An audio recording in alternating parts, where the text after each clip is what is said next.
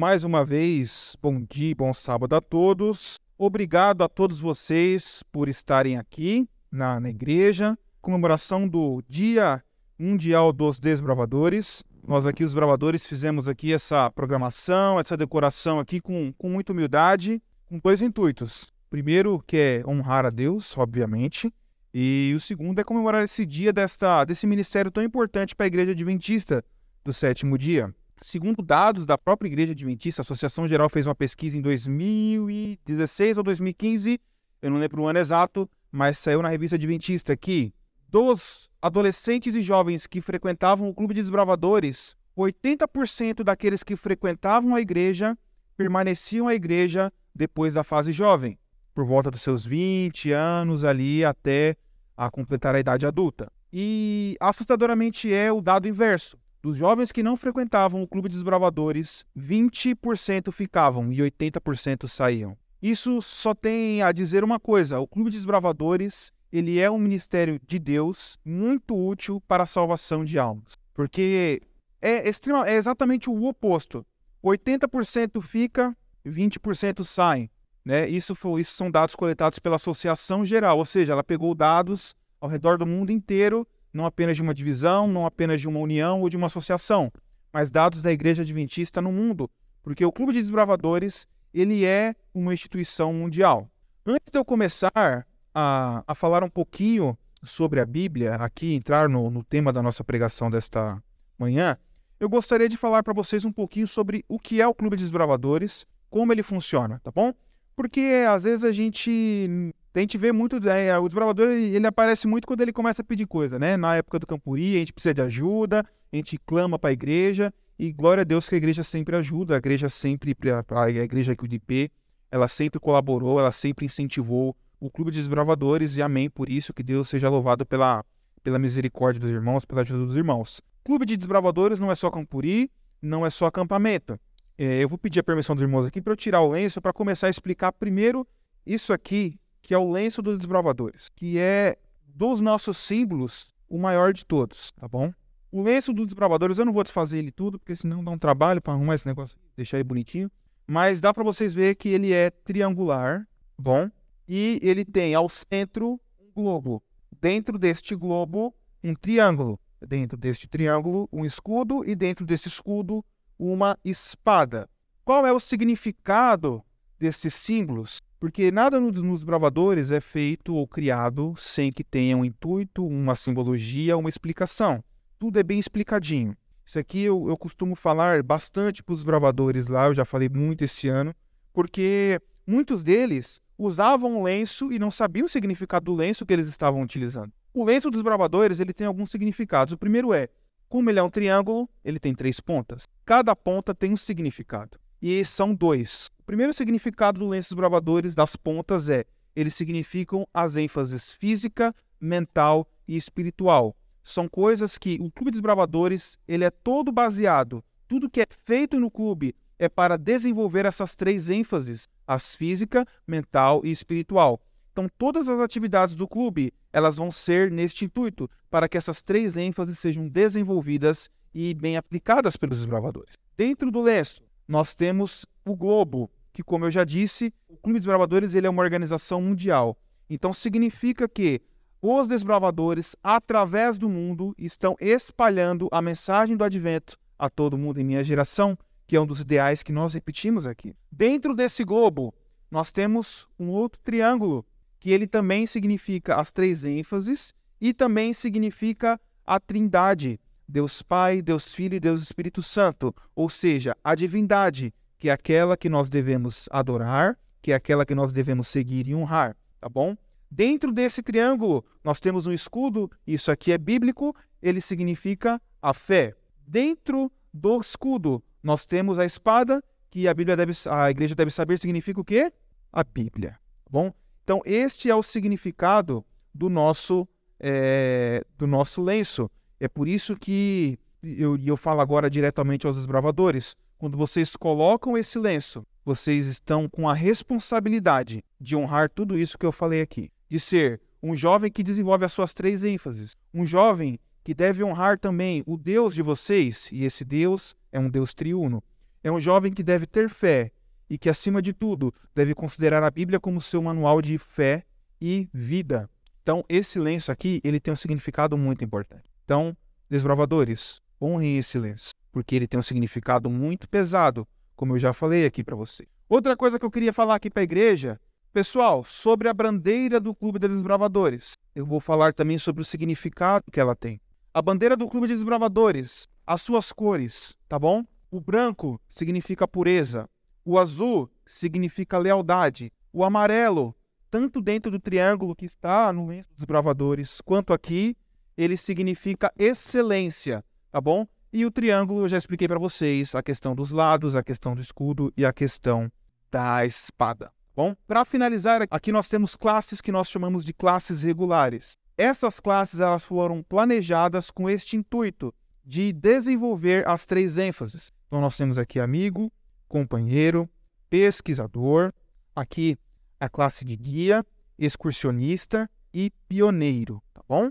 Estas classes, elas foram feitas neste intuito de desenvolver a criança. Então, 10, 11, 12, 13, 14 e 15 anos. Cada ano que passa, ela vai ficando mais difícil.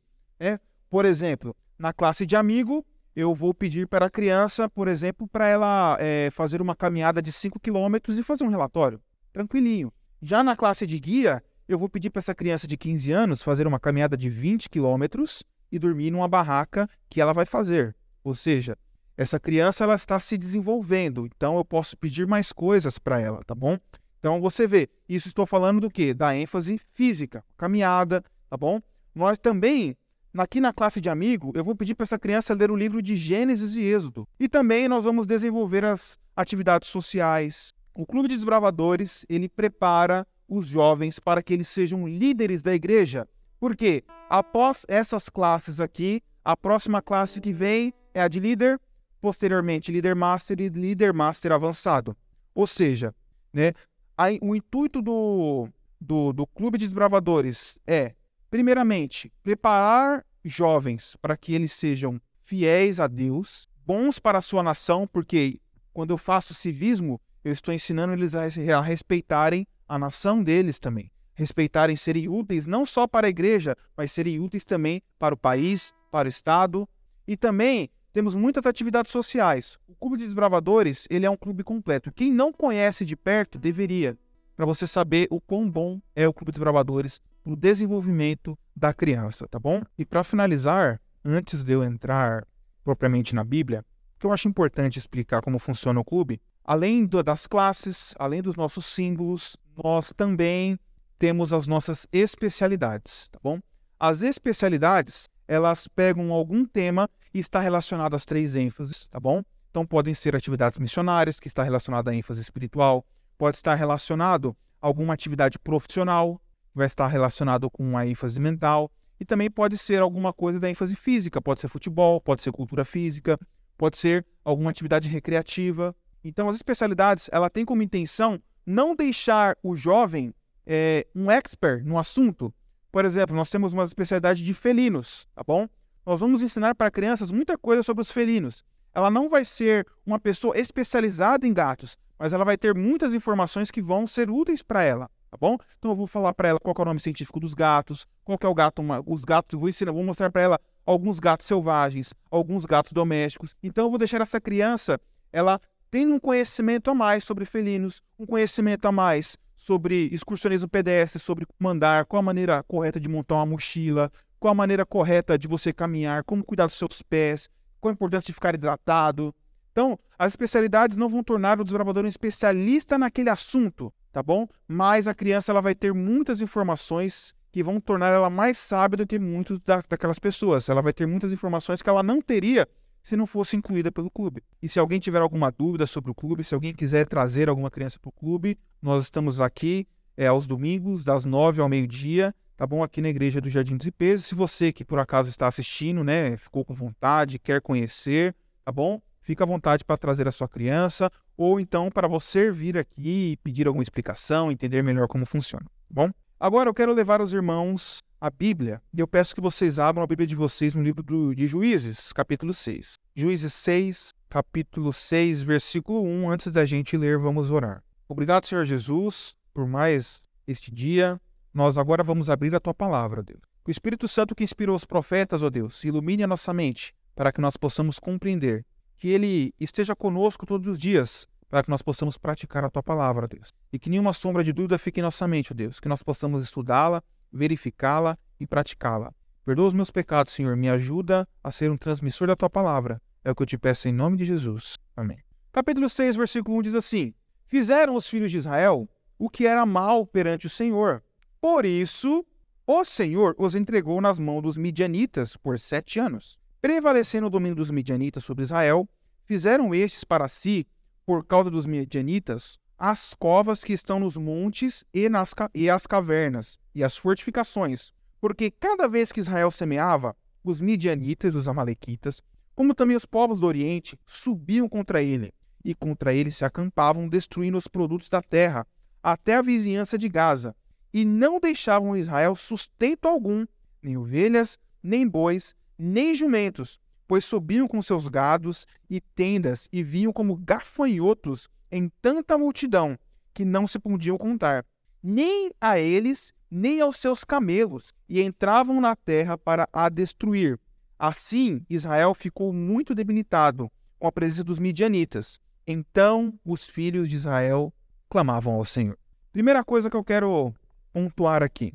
O versículo 1 começa dizendo o seguinte: Fizeram os filhos de Israel o que era mal perante o Senhor. Ou seja, quando às vezes a gente fica.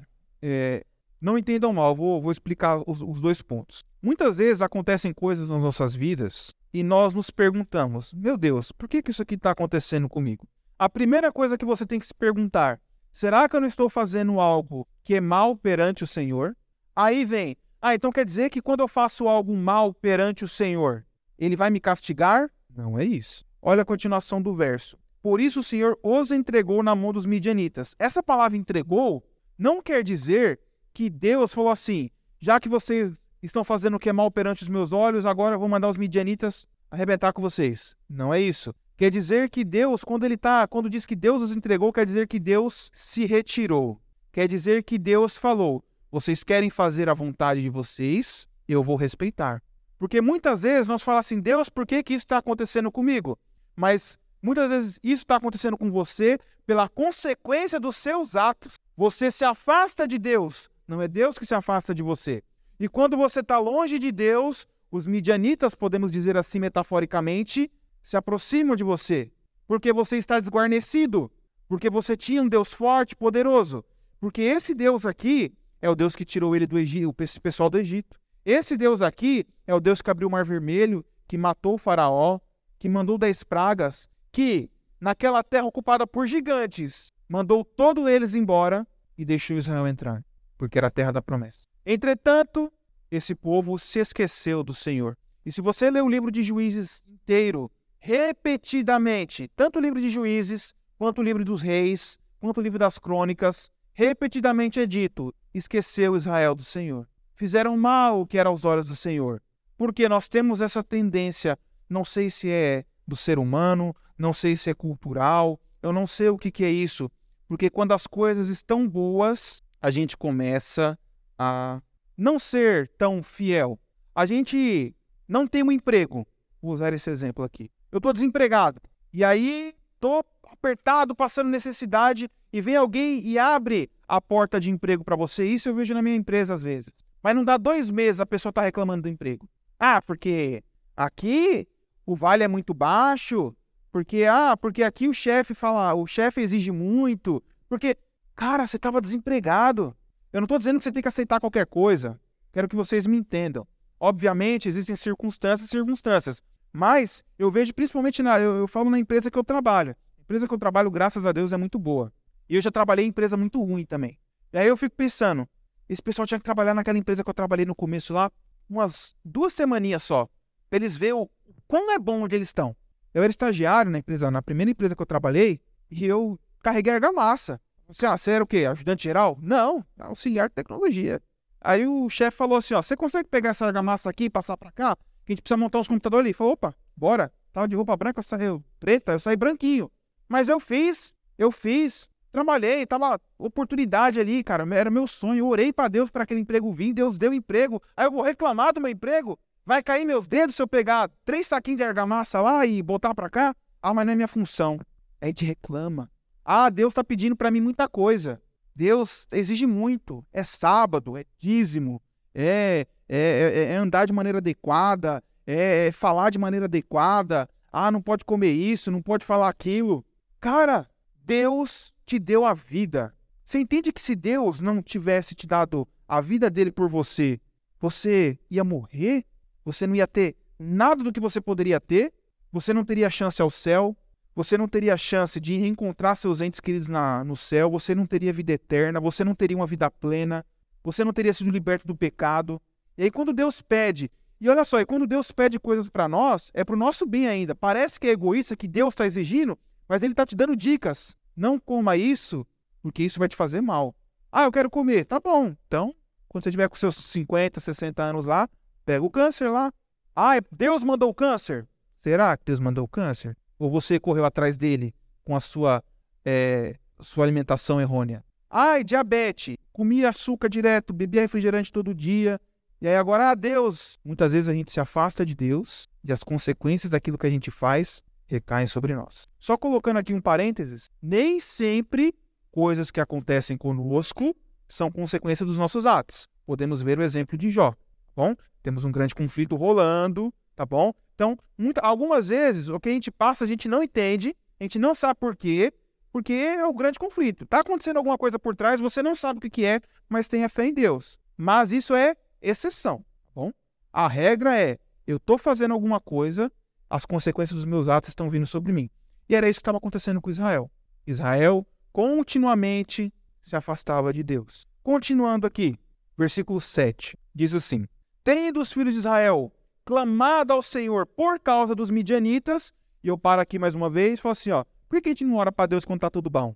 Quando Deus, lá no finalzinho de Josué, fala que Israel serviu a Deus todos os dias de Josué e os dias dos anciões que vieram depois de Josué que é o pessoal que estava vivo, viu o Jordão se abrir, entrou na Terra Prometida, lutou contra gigante. Mas esse restante do pessoal, apesar deles saberem das histórias, eles foram enfraquecendo. E aí eu pergunto, por que eles não continuaram clamando a Deus quando eles eram fortes? Por que eles não continuaram clamando a Deus quando eles estavam ali é, no aperto? Voltando ao exemplo do emprego, às vezes eu estou orando a Deus todo dia, todo dia eu estou falando com Deus, Deus me ajuda, Deus me abençoa, quando eu estou desempregado. Quando eu consigo meu emprego, Aí parece que Deus não serve mais para nada. Por quê? Ele deu o que eu queria. Aí Deus não é teu amigo. Ele é uma ferramenta que você tem para alcançar aquilo que você quer. Então o povo de Israel continuamente não clamava a Deus quando estava tudo bem. Mas quando eles eram apertados, aí eles lembravam: peraí, eu tenho Deus. Não está errado isso. Tá certo. Quando você está no aperto, você tem que clamar para Deus. Entretanto, se a gente se acostumasse agradecer mais e pedir menos, a gente seria muito melhor. Por quê? Quando eu digo agradecer mais, é porque Deus está te abençoando e você está ali sendo grato. Deus, obrigado pelo emprego. Ah, eu estou no mesmo emprego há 15 anos. Agradeça todo dia pelo seu emprego. Você está lá há 15 anos. Agradeça. Ah, eu quero um emprego melhor. Ótimo. Peça pelo emprego que você quer melhor e agradeça pelo que você já tem. Nós não podemos nos esquecer de Deus na bonança. Muitas vezes nós só nos lembramos de Deus no aperto. Versículo 8 o Senhor lhes enviou um profeta que lhes disse: Assim diz o Senhor, Deus de Israel: Eu é que vos fiz subir do Egito e vos tirei da casa da servidão, e vos livrei da mão dos egípcios e da mão de todos quanto vos oprimiam, e os expulsei de diante de vós e vos dei a sua terra.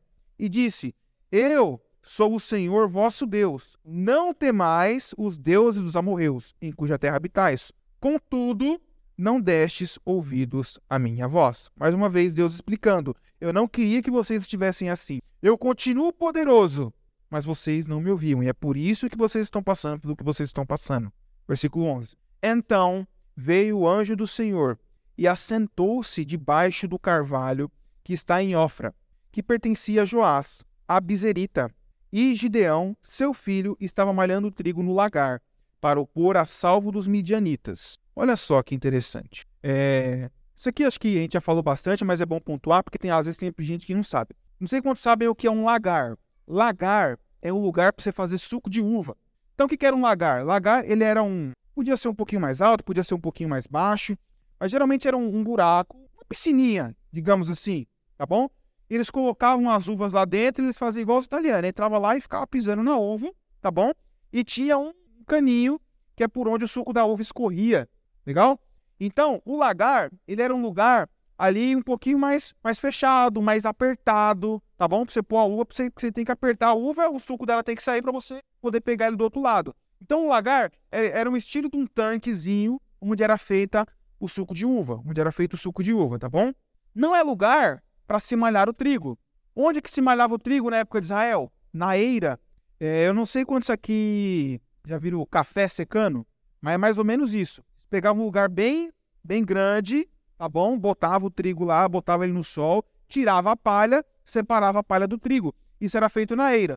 Podia ser um local bem grande ao campo, ou também o terraço das casas era onde era feito também a, o trigo, onde eles malhavam o trigo. Malhar o trigo, separar a palha do trigo, tá bom? E aí, o que, que isso aqui significa? Por que, que Gideão estava malhando o trigo no lagar e não na eira? Pelo que a gente já leu antes. Toda vez que eles estavam fazendo a comidinha deles lá, os midianitas viam e tomavam tudo. Então Gideão estava se escondendo para que ninguém visse o que ele estava fazendo. Então, Gideão estava ali com medo que alguém roubasse a comida dele, o sustento dele. Versículo 12. Então o anjo do Senhor lhe apareceu e lhe disse: O Senhor é contigo, homem valente.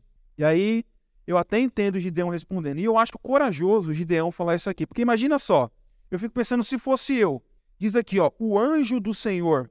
A Bíblia diz o anjo do Senhor. Isso aqui me chama atenção por dois motivos, tá? O anjo do Senhor é sempre uma alusão a Jesus Cristo, tá? É Deus. Deus veio falar com Gideão. Isso, e me chama atenção por dois motivos. Primeiro, a coragem de Gideão. Porque se eu vejo o anjo do Senhor, que é Deus, eu acho que eu não tinha coragem de responder do jeito que ele respondeu aqui. Olha só o versículo 13. Respondeu-lhe Gideão: Ai, Senhor meu, se o Senhor é conosco, por que nos sobreveio tudo isto? E o que é que tem feito todas as suas maravilhas que nossos pais nos contavam, dizendo: Não nos fez subir o Senhor do Egito, porém agora o Senhor nos desamparou e nos entregou nas mãos dos midianitas. Eu acho corajoso. Eu acho corajoso. Eu não ia ter coragem de falar assim: imagina, o anjo do Senhor devia ser um anjo de luz. Devia ser, não. Era um anjo de luz, muito bonito, muito poderoso. Eu ia ficar com medo, espantado, admirado, eu acho que eu não ia ter essa coragem. Mas eu acho que eles deviam estar tão apertados ali, devia estar tão ruim a situação, eles deviam estar com tanto medo, que a reação imediata de Gideão devia ter sido, foi, acabou sendo essa. Se o Senhor é conosco, por que acontece tudo isso com a gente? Porque o verso não diz que ele adorou a Deus, o verso não diz que ele ficou de joelhos, o verso não diz que ele ficou admirado, ele não louvou. Não. A primeira reação ao, anjo aparecer é: se o Senhor é conosco, por que está acontecendo isso com a gente? Isso também nos dá uma noção de que nós devemos ser sinceros com Deus. Não devemos faltar com respeito a Deus, não devemos duvidar de Deus, mas nós podemos e devemos fazer perguntas sinceras a Deus. Senhor, o Senhor é tão bom, o Senhor me ama mesmo? O que está acontecendo comigo? Não é assim que você faz com um amigo? Esse é o relacionamento que Deus quer com a gente. Ele não quer que a gente é, fique naquela oração é, decorada. Ai, Senhor, abençoa a minha família, meus filhos, não sei o que, não sei o que, esteja comigo, amém. Essa oração decorada, que Jesus chama de vãs repetições. Deus quer um relacionamento real. Senhor, eu tô bravo. E você pode dizer, Senhor, eu tô, tô chateado até com você. Não tem problema. Se for sincero, se for de verdade, pode. Meu coração tá triste, Deus. Você pode fazer isso com Deus. É um relacionamento que Ele quer que nós tenhamos com Ele. E isso eu admiro em Gideão, a sinceridade, direto ao ponto. O que mais amargurava o coração de Gideão? Era o fato de, por sete anos, o Midianita estar tá ali oprimindo o povo. Era o que mais deixava ele sabe, amargurado. Ele foi direto ao ponto. E a segunda coisa que me admira nessa relação de aqui é que o povo clamou a Deus. Deus falou: Eu sou o Deus que libertou vocês do Egito, eu sou o Deus que deu a terra para vocês, e vocês estão assim porque é culpa de vocês. E sabe o que Deus faz? Ah, ele mandou um anjo? Não. Ele mandou um libertador? Mandou. Mas como que ele fez isso? Deus desceu e Deus falou com o libertador do povo, que era Gideão. Deus não mandou funcionário. Deus desceu e fez. Deus é mão à obra. Isso é uma coisa boa para os líderes. Tem muito líder que gosta de mandar. Tem muito líder que gosta de dar ordem. Faz isso, faz aquilo, faz aquilo outro. E tá certo, o líder tem que saber delegar. o líder que pega tudo para fazer sozinho, ele vai acabar perdendo seu ministério, ele vai acabar se enrolando, ele vai acabar não fazendo nada. Líder tem que saber delegar. Tem que saber falar assim, ó, você é bom em cantar, então você vai cantar. Você é bom em pregar, então você vai pregar. Líder tem que, tem que fazer isso. Mas líder tem que pôr a mão na massa. Líder tem que fazer as coisas. Qual é o problema do líder pegar a vassoura e varrer o chão? Qual é o problema do líder ir lá e arrumar o banheiro? Qual é o problema do líder fazer qualquer coisa? Ah, porque eu sou diretor do departamento. Jesus Cristo podia ter mandado qualquer um. Podia ter mandado Gabriel, podia ter falado pro profeta lá, ó, oh, profeta, que ele até mandou um profeta. Falou, Deus, ele fez, ele fez o serviço completo, mas ele foi lá e ele desceu. Isso é um exemplo para os líderes. Você quer ser líder? Líder bom é o líder que trabalha, líder bom é o líder que põe a mão na massa. Não é aquele que fica só dando ordem, não é aquele que fica só falando. Líder bom é o que sabe delegar e é aquele que faz quando é preciso. Continuando nossa leitura, é, a gente parou no versículo 14, tá bom? Então se virou o Senhor para ele e disse: Vai nessa tua força, livre Israel das montes midianitas. Porventura, não te enviei eu? Olha só o que, que Deus fala. Isso aqui é uma outra lição muito importante para nós. A gente tem dúvida da nossa capacidade. A gente tem dúvida, principalmente, isso aqui é. Eu não tinha planejado isso, mas isso aqui é interessante. A gente está chegando aí em época de é, comissão de nomeação. No máximo um mês aí, essa comissão vai acontecer, tá bom? E aí, quando chega a comissão de nomeação, aparece um monte de gente dizendo assim: ah, mas eu não sou bom para isso. Ah, mas eu não consigo. Ah, mas eu não. Sabe? E aí, Gideão, ele, ele, ele dá essa mesma desculpa. Olha só o que dá o versículo aqui é, 15. Deus falou assim: ó, vai nessa tua força. Porventura não te enviei eu? E ele disse: ele quem? Gideão: Ai, Senhor meu, com quem livrarei Israel? Eis que a minha família é a mais pobre em Manassés, e eu, o menor na casa do meu pai. Olha só, é o que a gente faz muitas vezes. Ai, Senhor meu, eu não consigo, eu não posso, eu não tenho, sabe, eu não sei falar, não consigo lidar com as pessoas, sabe? Eu não estou dizendo que você também tenha que fazer algo é, que você é, não tem aptidão. Às vezes, tem gente que tem mais aptidão para alguma coisa do que para outra. Tem gente que gosta de visitar. Então é bom para que essa pessoa seja um diácono, bom que essa pessoa seja um ancião, trabalhe no ministério pessoal, porque ela tem essa aptidão natural. Então isso é trabalho de quem? Da comissão. A comissão, na hora que ela for eleger os líderes, ela vai ver, ó, fulano gosta de visitar, fulano gosta de fazer, então vamos colocar ele para diácono, que é bom. Ele, ele gosta de visitar as pessoas, ele se preocupa, ele tem o tato. Ah, fulano é muito caridosa, ela sempre ajuda, ah, então vamos, vamos direcionar para asa. Tem, tem essas coisas de aptidão. Mas tem vezes que Deus vai te pedir para fazer uma coisa que você nunca imaginava que você ia fazer. E não querendo é, usar eu de exemplo, mas já utilizando, eu nunca imaginei que eu ia ser diretor do Clube dos Bravadores. Mas estava finalizando o ano, não estava aparecendo ninguém, e eu orei para Deus e ele tocou no meu coração. E aí eu cheguei e falei para Edivaldo, falei, Edivaldo, é... ó, eu não quero, põe meu nome por último, mas se não aparecer ninguém, fala de mim. E não apareceu ninguém. Era para ser eu. Sendo sincero, eu não tenho muita aptidão para conversar com criança. Eu não tenho, pelo menos é a minha visão, eu não tenho muita, sabe, esse negócio. Eu vejo algumas pessoas que ele fala com as crianças, ele abraça, ele conversa, ele se interessa. Eu não sou assim, eu sou um pouco mais reservado, eu interajo muito pouco com as crianças, entendeu? Eu acho que um diretor ele deveria ser um pouco mais. Eu não tinha essas características. Eu não tinha vontade de ser diretor do clube. Hoje já, já tô diferente. Deus já me mudou, já me mostrou que ele me escolheu e que era para ser eu. E é assim que tem que ser. Mas e se eu digo não para Deus? Como que eu ia saber o que, que Deus podia fazer comigo através do clube, através dos bravadores? Se esse clube fecha, aceito o chamado de Deus. Versículo 16. Tornou-lhe o Senhor, já que estou contigo, sabe por que a gente não vai? Porque a gente não tem fé nisso aqui. Deus fala, eu sou contigo, vai nessa tua força, a minha força é fraca. É isso mesmo. Eu não quero. Por quê?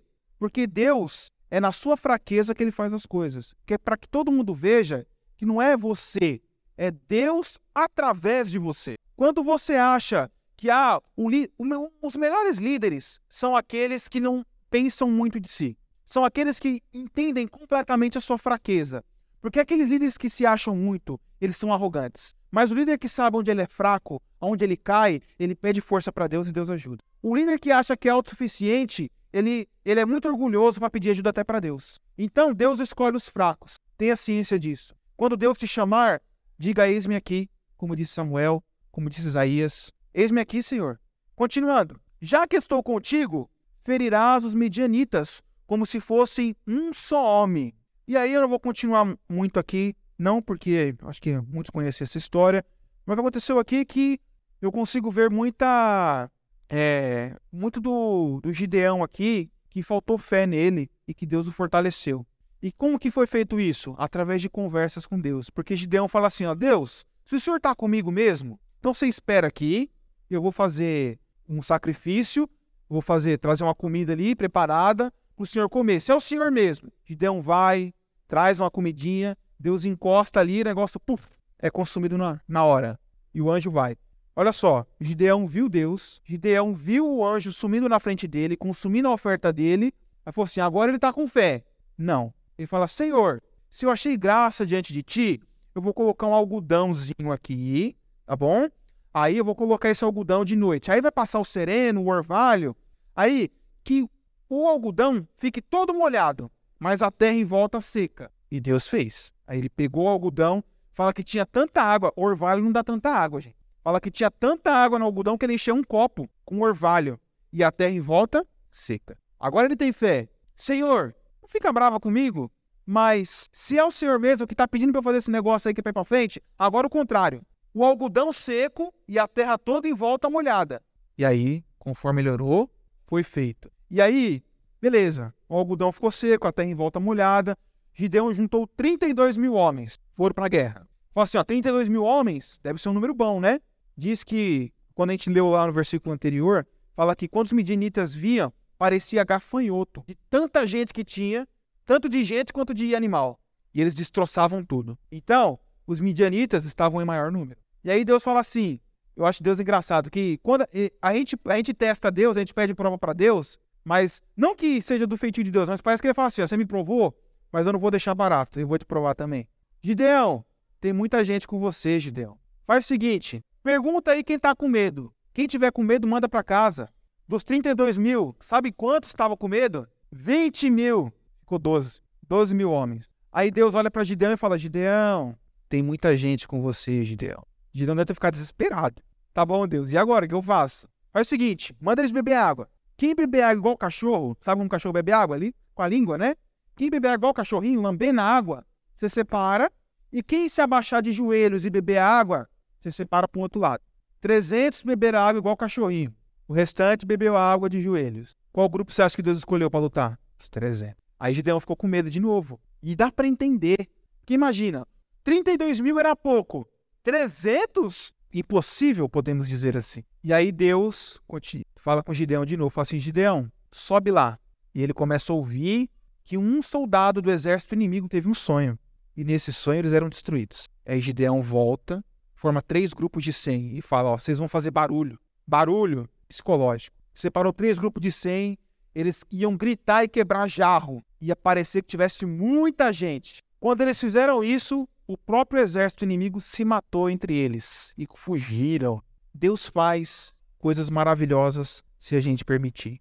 Como 300 homens fizeram não sei quantos mil outros homens ficarem com tanto medo, se não é o poder de Deus. Se você acreditar, não em você mesmo, que esse negócio de autoajuda, ele é interessante por um lado e maléfico por outro. Bom, quando a gente acredita demais na gente, é, é, é difícil porque eu coloco as minhas fés em a minha, a minha fé em mim.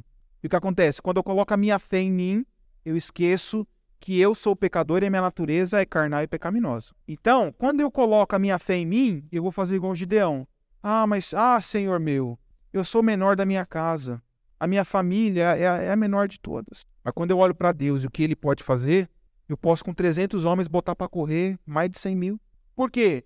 Porque não é eu. A gente é orgulhoso, a gente quer que seja a gente que faça as coisas. Mas quando eu falo, eu vou ser o canal por onde Deus vai fazer as coisas, aí sim dá certo. Eu sou ruim, sou pecador, sou falho, cometo um monte de falha, eu fico desanimado, eu fico chateado, eu fico triste, eu não tenho vontade de fazer as coisas. Tem dia que eu não quero fazer, tem dia que eu não tô com vontade. Mas Deus, me ajudei, que eu vou. Eu vou sem querer. Não Deus, isso é ser sincero com Deus. Isso, isso é ter um amigo que é Deus. Deus, eu não quero ir. eu não tô com vontade de fazer, mas eu vou. E você chega lá e é bom. Você chega lá e você faz. Aí você chega em casa e fala assim: como que eu fiz isso? Como que eu consegui? Onde eu tirei força? Foi, foi Deus. Dá oportunidade para Deus fazer as coisas na sua vida. Deixa Deus agir na sua vida. Como dizem por aí, deixa Deus ser Deus. Deus não é Deus na nossa vida muitas vezes porque nós não deixamos Deus ser Deus. Deus é o Deus forte, corajoso, poderoso, o príncipe da paz, o guerreiro, o Miguel, aquele que é, foi, sempre será, início e fim, alfa e ômega. Esse é o nosso Deus. Mas ele é tão bom que ele não faz se você não deixar. Deixa Deus ser Deus. Deixa Deus entrar no teu coração. Deixa Deus fazer o que ele tem poder para fazer na sua vida. Para de segurar Deus, para de impedir Deus. E quando você deixa Deus ser Deus, eu falho. Eu faço coisa errada, eu desisto, eu desanimo, mas Deus não. Quando eu deixo ele agir, ele vai. Irmãos, a mensagem dessa manhã é essa: que nós possamos entender sim, você é fraco, sim, você é pecador, sim, você é o menor da sua casa, sim, tudo que você pensar que você é, sim. Mas sim, Deus pode. Sim, Deus tem poder. E sim, através de você, ele pode fazer maravilhas. Irmãos, antes da gente orar, eu só queria pedir o apoio dos irmãos em oração, tá? Orem pelo clube. É, eu posso dizer com propriedade de causa que tem gente que desistiu de quase tudo, mas o clube é a última centelha que está segurando ela para ela não desistir de tudo e para o mundão. Orem pelo clube. A gente tem. É, a gente está cuidando da vida espiritual das pessoas. É, é mais importante do que parece. Orem pelo clube. Orem mesmo. Peçam é, para Deus ajudar o clube. Quanto mais gente pedindo, melhor para a gente, tá bom? Vamos ficar em pé? Oremos. Senhor Deus, Senhor Pai, graças, porque se está tudo bem, é o que nós temos que dizer a Deus. Graças. Se está tudo indo mal a Deus, eu tenho certeza que tem ainda alguma outra coisa que nós podemos agradecer. Obrigado, Senhor, pelo teu filho. Obrigado, Senhor, por se importar pessoalmente conosco. Porque o Senhor, se preciso for, vem, nem que seja para dar um conselho. O Deus em pessoa, o Emanuel, o Deus conosco, aquele que diz que estaria conosco até a consumação do século, a Deus. Nós possamos ter fé nessa promessa e acreditar que nos momentos de dificuldades o Senhor está conosco. Que nos momentos felizes nós não possamos nos esquecer que o Senhor continua conosco nos momentos felizes, porque nas dificuldades às vezes nos lembramos, mas muitas vezes na felicidade esquecemos quem nos deixou tão feliz. Que o Senhor possa nos ajudar a sermos gratos a Ti, ó Deus. Que o Senhor possa nos ajudar a acreditar que o Senhor nos capacita, que o Senhor nos fortalece, ó Deus. Perdoa os nossos pecados, nos dá um bom dia de programação, ó Deus. À tarde nos traz de volta aqui para assistir os batismos e para ouvir o jazz de louvar o teu nome. Perdoa os nossos pecados, leva em casa para paz e segurança, é que eu te peço em nome de Jesus. Amém.